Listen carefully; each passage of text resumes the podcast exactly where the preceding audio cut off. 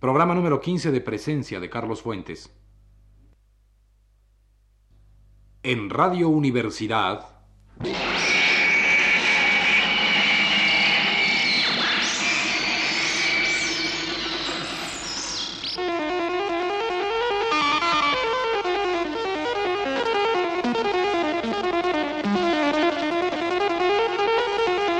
Presencia de Carlos Fuentes. La realidad de nuestro tiempo en el arte y en las letras, vista por el escritor Carlos Fuentes. En esta ocasión, Carlos Fuentes hablará de arte y tragedia. Novelistas como Dostoyevsky, Kafka y Faulkner transforman a la novela en una forma de conocimiento paradójico. Demonios, el castillo o Absalón, Absalón representan el conocimiento del desconocimiento. Son novelas de la epistemología trágica. En ellas se desconoce lo conocido y se descubre lo desconocido.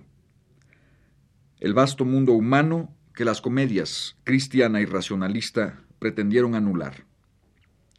Entre la divina comedia, que clausura el ordo teologal, y la comedia humana, que inaugura el ordo financiero, la tragedia es expulsada de la vida moderna, dominada por una doble racionalidad. La racionalidad de la reconciliación del hombre con Dios en el cristianismo y la racionalidad de la reconciliación del hombre con la razón en la historia. Solo Nietzsche advirtió que cuando se cree que todo tiene un sentido, basta una excepción para que nada tenga sentido. El cristianismo y el racionalismo abrieron de esta manera el ciclo del nihilismo. La antigua tragedia fue abolida, absorbida por la razón divina o por la razón histórica. Pero los hombres solo mantienen relaciones abstractas con la divinidad o con la historia, cuando la divinidad o la historia se niegan a dar cabida a las vidas humanas que persisten en la irracionalidad conflictiva. En la tragedia pagana, los dioses suscitan lo conflictivo, lo inexplicable, lo irreconciliable. El héroe trágico lucha contra ese destino de una manera concreta, cohabita con dioses ambivalentes, burlables, sobornables. Los dioses son el otro. En el cristianismo, semejante concreción es imposible. Dios no es responsable de la caída, aunque sí de la redención. El mal es solo proyecto humano. Un Dios culpable sería monstruoso. Errantes en el desierto cristiano, los hombres creyeron encontrar un oasis en la racionalidad histórica. Si no podía dialogar con el Dios conciliador, el hombre quizá podría, de espaldas a Dios, debatir la auténtica naturaleza humana en el marco dialéctico de la historia. La historia para Hegel procedía de manera racional y ascendente hacia la plena realización del ser, progresaba hacia la libertad. Nietzsche anunció que la dialéctica dejaría de ser optimista antes de que la propia historia lo comprobase. Nada garantizaba la confianza hegeliana en que el hombre acabaría por incorporarse a la totalidad racional. La fe en la capacidad racional para explicarlo todo no solo era insostenible, sino indeseable, expulsaba a la tragedia de la vida y al hacerlo la convertía en nihilismo. Para Nietzsche, la tragedia es proposición de afirmaciones múltiples. No es otra la cualidad de la poesía. La tragedia expresa la contradicción entre el principio individual y el principio totalizante, entre el sufrimiento y la vida. Pero lo trágico para Nietzsche no reside en la incompatibilidad del conflicto, sino en la paradójica alegría de la afirmación múltiple. Elimínese la vida trágica, dijo Nietzsche, y no tardará en reaparecer disfrazada, contaminante, perturbada, al nivel mismo de la abstracción que pretendía negarla. La historia no tardó en justificar a Nietzsche, porque, expulsada de la historia por la historia, la tragedia se refugió en el agente de la historia, en cada hombre, actor y autor de su propia historia, sí, pero al cabo hombre capaz de equivocarse en la libertad misma. La tragedia moderna es la equivocación de la libertad. Creyéndose libre, el hombre descubre que no puede separarse de sí mismo. El desafío final de la libertad consiste en saber que el otro que me domina soy yo mismo. Creyéndose liberado del destino como fuerza ciega, ajena, implacable, el hombre cae en la cuenta de que él es su propio destino y de que la carga no es por ello más leve. Creyéndose feliz, no tarda en encontrar la mirada sardónica de la desgracia. En cada estadio beato del progreso positivista se acentúa la conciencia comparativa de las insuficiencias radicales. Creyéndose inocente, el hombre no hace sino encarar su culpa. Solo puede haber justicia si hay culpa. Sin culpa, solo habrá injusticia. El espectro de Edipo persigue al hombre moderno. Su misterio es el nuestro y sus preguntas son las nuestras. ¿Cómo ser culpables porque somos inocentes, desgraciados porque somos felices, esclavos porque somos libres? La fe, hace tiempo muda, no le contestará. La historia, víctima del nihilismo profetizado por Nietzsche, tampoco. La historia explica todo, menos lo inexplicable, aún lo inexplicable dentro de la historia finalmente radicada en la acción humana. ¿Por qué los proyectos de libertad engendran la esclavitud? ¿Por qué los proyectos de abundancia engendran el hambre? ¿Por qué los proyectos de solidaridad se resuelven nuevamente en la relación amo-esclavo? La tragedia no pretende contestar a estas preguntas. Le basta formularlas y de esa manera confrontar el optimismo religioso o laico con sus insuficiencias. Este es el sentido trágico crítico de las grandes novelas de Dostoyevsky, Kafka y Faulkner.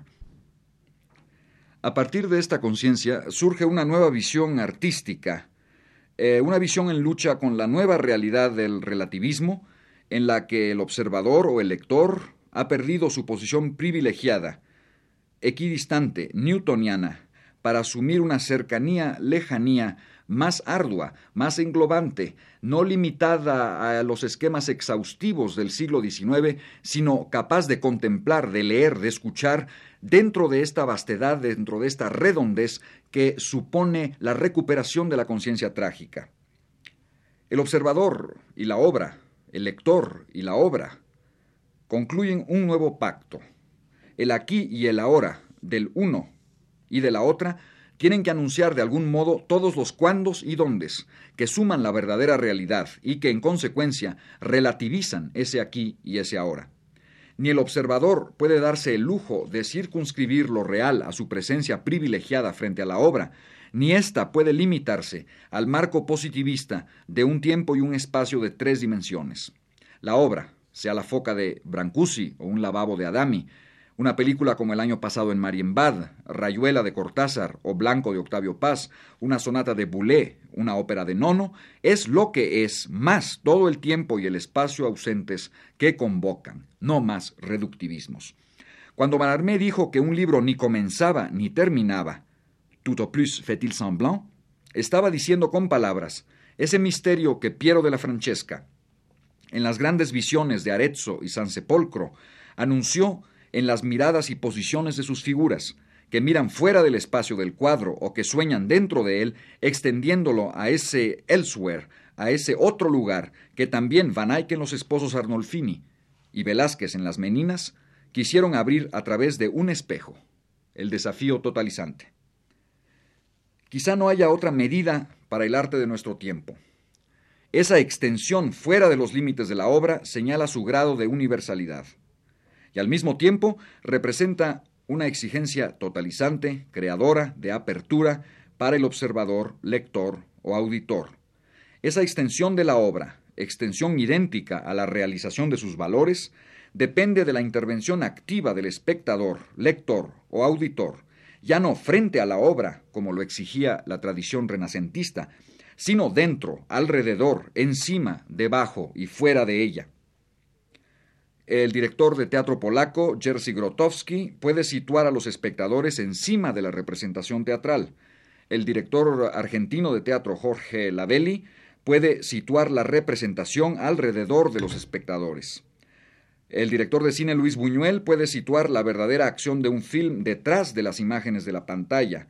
El compositor italiano Luigi Nono puede situar al auditor en el centro de una suma de relaciones musicales que al auditor toca ordenar, multiplicar, alejar o acercar.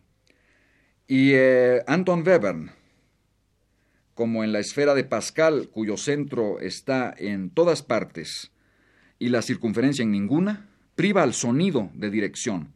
Cada sonido, como explica Pousseur, lejos de preparar para el siguiente, lo desvía hasta crear un nuevo espacio auditivo que niega las comodidades de la valoración automática o de la sucesión rectilínea.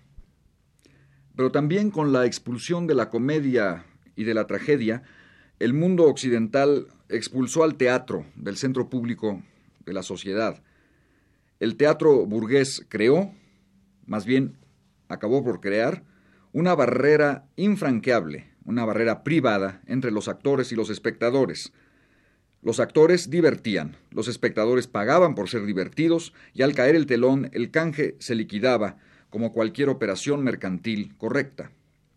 Franz Kafka en América creó un teatro de otro orden, el teatro total, ese gran teatro de Oklahoma, cuya naturaleza es la representación perpetua, el happening, o como dice Walter Benjamin, una constante resolución del acontecer en gesto. Teatro sin principio ni fin, alternativa de la representación a la monstruosidad de un imposible realismo que consistiría, como propone Borges, en dibujar un mapamundi que coincidiese exactamente con los espacios geográficos descritos, o, como sugiere con ironía Camus, en sentarnos durante el resto de nuestras vidas a ver una película que nos muestra sentados viendo la película que nos muestra sentados viendo la película que nos... etc. El Gran Teatro de Oklahoma, tragicómico, es sólo un presente en constante presencia.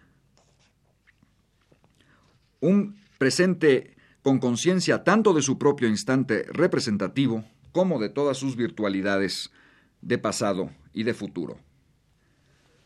Humberto Eco advierte que el carácter de la obra de arte consiste también en un resolverse, en un resolverse del concepto en figura. La noción del presente y los significados de la obra de arte se identifican en esa doble resolución, del acontecer en gesto, del concepto en figura. Semejante programa supone una apertura extrema a la contaminación, cine, cómics, literatura, página roja, serialidad musical, historia, patología, visitaciones, todo adquiere en el arte contemporáneo rango de omnipresencia desvelada. La identidad, la imagen, pasan a través de los tamices de un tiempo que desconoce sus antiguas jerarquías. La eternidad, había dicho Blake, está enamorada de las obras del tiempo. Pues quizá lo que para nosotros podría ser eterno, para la eternidad, que sólo se reconoce en lo que ella no es, en la gama que va del júbilo hendeliano a la gravedad y constancia joycianas, de la gracia mozartiana a la prevalencia faulkneriana, pero pasando por todas las otras imágenes, crímenes, sensibilidades, violencias, caricaturas, sería pasajero. La tragedia moderna, dice el pensador católico francés Jean-Marie Domenach, consiste en saber que el hombre está en agonía hasta el fin de los tiempos. El círculo ha completado la vuelta. La afirmación, el centro, la identidad segura, el orgullo y la razón de la obra tradicional de Occidente solicitaban en secreto sus opuestos, expulsados del designio de las diversas redenciones místicas y seculares. El arte contemporáneo se desarrolla entre estas dos declaraciones, la de Blake, la eternidad está enamorada de las obras del tiempo, y la de Domenach, la tragedia moderna consiste en saber que el hombre está en agonía hasta el fin de los tiempos. Radio Universidad presentó